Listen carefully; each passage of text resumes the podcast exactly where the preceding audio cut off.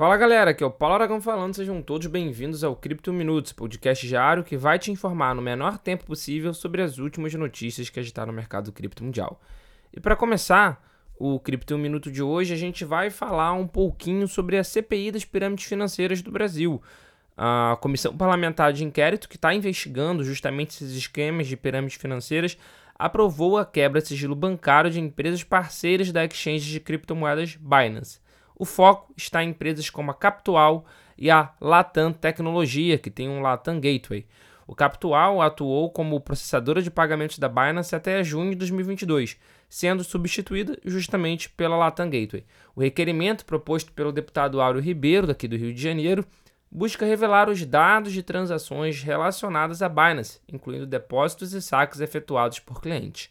Além disso, a CPI solicitou ao Banco Central informações sobre a autorização dada às empresas de Latam Gateway e Capital para atuarem como instituições de pagamentos. Outro requerimento aprovado pede que a CVM forneça todos os processos relacionados à Binance.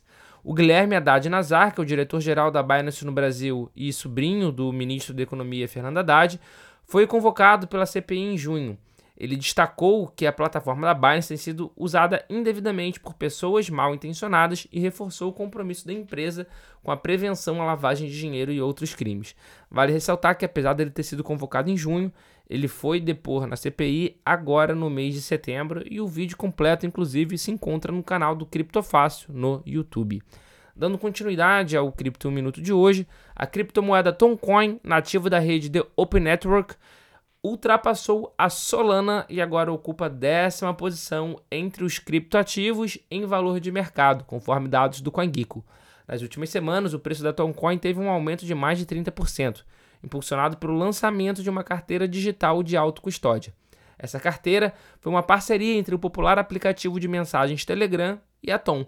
A nova carteira, chamada de Tom Space, estará disponível para todos os usuários do Telegram Wallet que é um bot que permite a compra e venda de criptomoedas. A partir de novembro, a carteira será acessível para todos os usuários do Telegram globalmente, com exceção dos Estados Unidos e alguns poucos países. Vale lembrar que a rede Tom foi lançada pelo Telegram em 2018, mas após problemas judiciais junto, com a, junto à SEC, o Telegram teve que abandonar o projeto. Desde 2020, a Tom opera como um projeto comunitário de código aberto e nenhuma ligação direta com o Telegram. Bacana ver um projeto realmente descentralizado dessa forma evoluindo.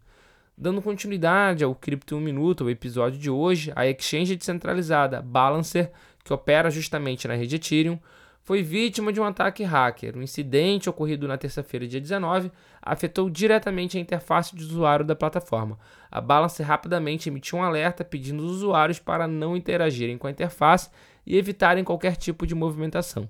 O especialista em blockchain ZachXBT confirmou o ataque e identificou um dos endereços associados ao hacker. Segundo dados do Etherscam, esse endereço já acumulou mais de 250 mil dólares, o que corresponde aproximadamente na cotação atual 1 milhão e 200 mil reais. O servidor Balance.fi foi o principal alvo dos criminosos. Ao tentar acessar o link, a carteira MetaMask emite um alerta sobre a invasão. Este é o segundo ataque sofrido pela Balancer em menos de um mês. No ataque anterior, no final de agosto, o protocolo perdeu quase um milhão de dólares. A equipe da Balancer está investigando o incidente e aconselhou os usuários a se manterem distantes da plataforma até um novo comunicado. A natureza do ataque sugere que os criminosos tomaram controle dos domínios da Balancer, realizando um ataque de DNS, mas a Balancer ainda não confirmou essa hipótese. E falando em ataque, a Exchange CoinEx anunciou a retomada dos serviços de depósito e retirada para algumas das principais criptomoedas do mercado. A partir de 21 de setembro, os usuários poderão movimentar ativos como Bitcoin, Ether, Doge, entre alguns outros.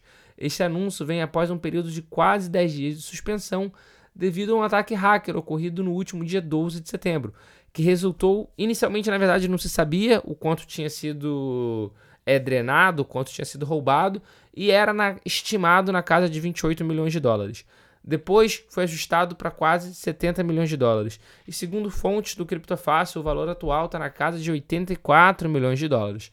A Coinex pediu aos usuários que evitem usar endereços antigos de depósito devido ao risco de perdas e gerará novos endereços para serem utilizados.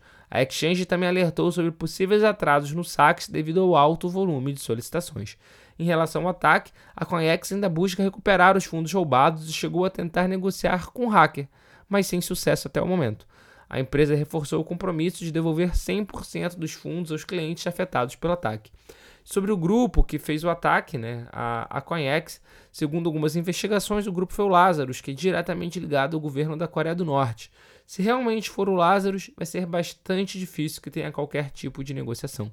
E para fechar o Cripto Minuto de hoje, a Grayscale Investments, que é uma das principais gestoras de ativos focados em criptomoedas, apresentou à SEC, que é a CVM dos Estados Unidos, um novo pedido para lançar um ETF que rastreia futuros de Ether. Esse movimento ocorre após a SEC já ter aprovado ETFs de futuro de Bitcoin sob diferentes regulamentações. A proposta da Grayscale está em linha com o Securities Act de 1933, que é o regulamento sobre os ETFs de commodities e de Bitcoin são apresentados. Antes, a Grayscale havia solicitado um ETF de futuros GTH sob a Lei de Empresas de Investimentos de 1940, que é onde a maioria dos ETFs baseados em títulos são registrados.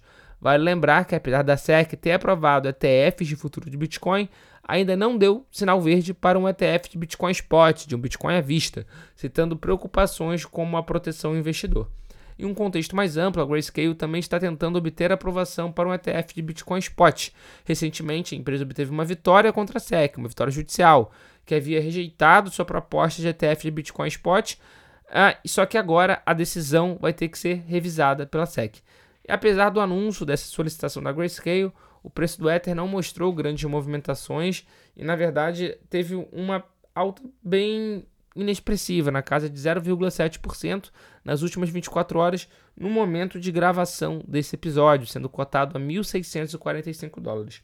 Esse foi o Cripto Minuto de hoje. Muito obrigado pela sua companhia e a gente já tem um encontro marcado com vocês aqui no episódio de amanhã. Valeu!